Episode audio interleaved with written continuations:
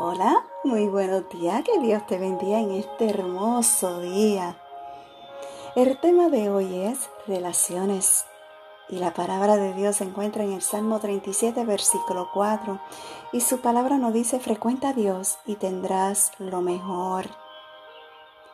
En ocasiones acercarse a Dios puede ser como una lista de quehaceres eterna y no una relación.